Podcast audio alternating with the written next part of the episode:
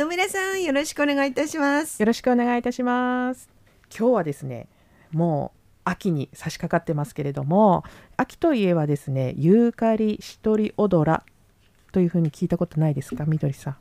ないですね。ないですよ。秋といえばっていうのはないですよ。勝手に私の中で 流行らせてるんですけど。ユーカリシトリオドラ、はいなんかこうユーカリは聞いたことあると思うんですけど。ユーカリってすごい種類あるんですよね。はいそうなんですよ。で今日は一発目にですねまずじゃあシトリオドラの香りを嗅いでみてもらっていいですか？はいいっちゃいます。あどうです？なんかこれ私また懐かしい。また懐かしい香りですか？えこれって私なんか使ってくれたことないです、今まで施術で実はみどりさんの施術に結構登場してるんです。でしょ？はい。だからだよ。懐かしいという、はい、そうそう。でシトリオドラはですね明らかにユーカリっていう香りはしなかったと思うんですけれども。そうですねしないですよ、はい、ちょっと柑橘系な香りがするかなと思ってるんですけども、うんうん、太ももか同じなんですけれどもね、ええ、他のユーカリラジアタですとかあとはグロブルスっていうまあ皆さん一般的にユーカリといえばこれっていう種類と少しですね成分も違ったものが入っております。で別名レモンユーカリっていうふうに言われてます。だから柑橘系の香りがするんですよね。で香りもちょっと強めな感じはあるんですけれどもまあ後からですね成分の方はお話しする、はい、もうずっと嗅いでいたい香り有用性も私にとっては。はいそう先に言ってくれた今日。みたいななんですけれどもすごくこうですね万能な精油植物かなと思っております。うんうんはい、でユーカリっていうのはもう700以上の種類が存在するんですよね。のコアラを食べてるもの以外ね。ねもうたくさんあるんですけれども、はい、主に体の方に有用性のある取り入れやすいユーカリの種類がこのシトリオドラと先ほど言ったシトロネラですとかグロブルスっていうことになりますけれども。シトロネラって聞いたことありますね。あ、そうですか。きっと野村さんから聞いたのかな？はいうん以前ですねユーカリの3種類をお話ししたことあって、はい、シトロネラっていう言い方で言ったんですけども別名レモンユーカリっていうふうにお話しする時もあります。はい一般のユーカリは要は風邪予防ですとかちょっと喉が不調だなっていう時に使う18シネオールっていうものが主成分なので、はい、香りもちょっと薬っぽいような香りすると思うんですけどこちらのですねシトリオドラはシトロネラールという成分テルペン系のアルデヒド類の成分なんですけれども、ええ、が主に含有されているのでちょっとこういうあのレモンっぽいような香りがしまして、抽出部は葉とか枝。そして蒸留法も他のユーカリと変わらず水蒸気蒸留法にはなってくるんですけれども、え他の18シネオール入っているあのユーカリよりもですね、ええ、18シネオールの成分がほとんど微量にしか入っておりません。で主にその先ほど言ったシトロネラールという成分が入っているというところが違いがあるところです。なので活用方法もちょっと違う形になるんですけれども、ねうん、まあうちの整骨院ではラビンサラの精油と同じぐらいこれは必ず1本用意しております。うんうん、で体の方にですね有用性のあるところになるんですけれどもリウマチ抗リウマチ作用、ですとか、はい、あと筋肉痛座骨神経痛肩こりってなるともうザ整骨院で使いますっていう。そうですね、はい、もう大体の方でも入って手挙げたはい、そうですね。ほとんどの方がこういう症状を訴えていらっしゃるので、ね、これは比較的ブレンドする頻度が高い精油になっています。はい、はい、で香りがですねちょっと強めなので少なめにいつもブレンディングはするんですけれども、うんうん、心の方に作用するものでちょっとイライラしがちな時ストレスが溜まっている時にも使うのでこれもはいって方多いと思います多いんですよね。ねでどちらもこうね需要度が高い、ね、はい、ものになるのでこれ私あの接骨院の方で使う時はちょっと多めにテキスを入れて使うことが多いです。はい、はい、で特に夏暑かったですよね、えー、釧路もこうジメジメして、ねえー、はい、湿度高かった。はい、でこう気温差がねすごく激しくてなかなか皆さん追いついていってない体かなとは思うんですけれども。今頃疲れが出てると思います。はい、そうですね。で急にこうまた気温がこれからも下がっていくこの時期に体の不調、うん、特にですね筋骨格筋の方の不調を訴える方も比較的多いんですよ。うんうん、で風邪とか皆さん気温差の時には気をつけることが多いかと思うんですけども意外と体もですね秋疲れといってですね夏場暑かった時の緊張感がふっと緩んで急にこうもともとあった腰痛ですとか背中の痛みが出てくる方が多いのでそういう時にはこのユーカリシトリオドラをよく使っていきます。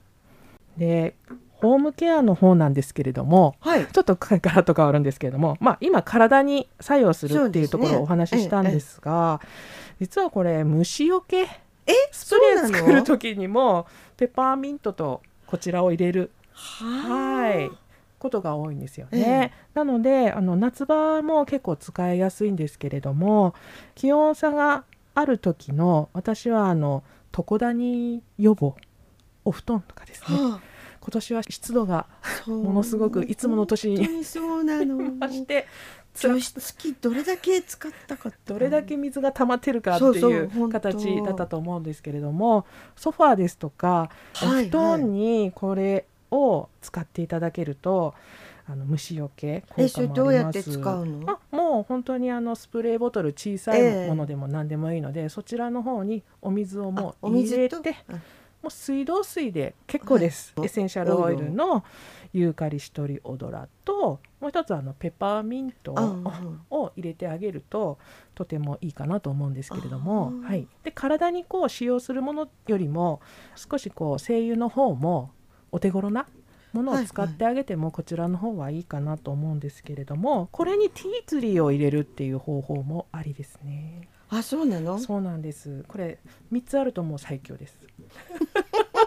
最強って言ってしまいました。水以外のね、はい、レモンユーカリペパーミントティートリーはだいたい同じ比率？そうですね、うん、はい、あとはあの使用する方の香りの好みで選んであげるといいと思うんですよ。はい、はい、成分っていうよりは、ファブリック系に使うので、はいはい、香りが自分がこれが強めだと私大好きっていう香り。それいいですね、えー、自由に使ってあげるといいと思うんです。なのでボディに使うよりもそんなに神経質にならなくてもいいし、ええ、ちょっと楽しんで使ってあげるといいのかなと思うんですけれども、ね、虫よけに痛みの軽減に心にはストレス軽減というもうこの万能な声優気になるですよねそこまで言うと。はい。気になる。気になります。なんか本当懐かしい香りが。懐かしい。なんでだろう？レモン？強いからですかね。いやレモンだけじゃないような気がする、レモンユーカリ、はい、だそうです、はい、余談なんですけれども、えー、私あの仕事以外でですね災害支援重生士という活動をしてるんですけれども、はい、避難所での生活が長くなってしまった場合、はい、ストレスもたまります。はいストレスたまります。イライラしてきます。緊張状態が続きます、ね、で例えば段ボールベッドですとか用意されてるんですけども皆さんの分はだいたいありませんので仕方なしにこう床に生活する、人たちもだんだん膝が痛い腰が痛い、ね、そうですよね、はい、長くなればなるほど、ね、ほどエコノミー症候群になりますっていうところの災害関連死の予防にこちらを使ったりですとかあとは本当虫よけっていうかその感染症予防に関してもいろんなものに吹きかけられるのかなと思って。そう便利、ね、はい、災害対策にはユーカリシトリオドラと流行らせようかと思ってるんですけど 私どうでしょうか。本当にこれ1本ポーチに入れておくとですね便利なんですよね。本当にね、はい、いい香りですよ。いい香りですよね。万人向けだと思いませんか？この香り、うん、やっぱりねレモンっぽいのが強い強いですか？だから別に嫌いな方そんなにいないですよね、ね、男性でも女性でも？強烈な刺激臭とかじゃ全然ないので、みどりさん最初から今日はもうガンガン匂い嗅いでるんですけどももう大好きですね一人音がそうそうね。ストレス溜まってんのかもしれない、ね、溜まってるかもしれませんね。はいはいで一つですね注意点なんですけれども、ええ、妊娠初期の方は避けましょうというふうにはなってはいるんですけれども、こちらの場合方向浴ぐらいは OK です、うん、体に毎日30日以上連続して経費吸収させる場合はちょっと気をつけてくださいねっていうところなんですけれども香りを軽く嗅ぐぐらいでは大丈夫ですのであまりここも注意は必要ですけれども神経質になる必要はないかなと思うんですが、はい、これあの活用法のそれ以外でですねこれ日本であまりですね言われてないんですけれどもユーカリ今日はシトリオドラなんですけれども、ええ皆さんがよく使ってるラディアターですとかグロブルスの方なんですがそちらの方あの使いやすいからといって結構皆さん使うんですけれども実はですねフランスのアロマ医学の方ではですね、ええ、かなり注意してくださいっていう報告が出ております。で特にあの3歳未満の乳幼児へ経費吸収と方向浴も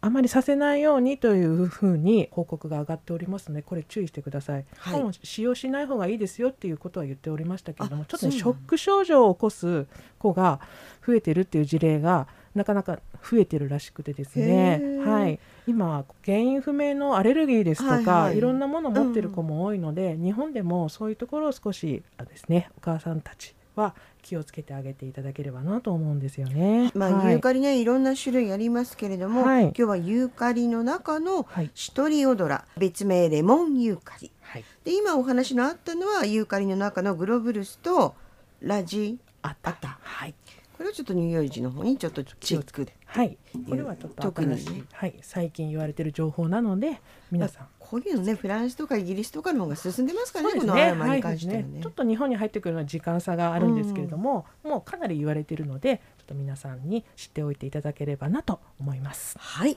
野村さん、ありがとうございました。ありがとうございました。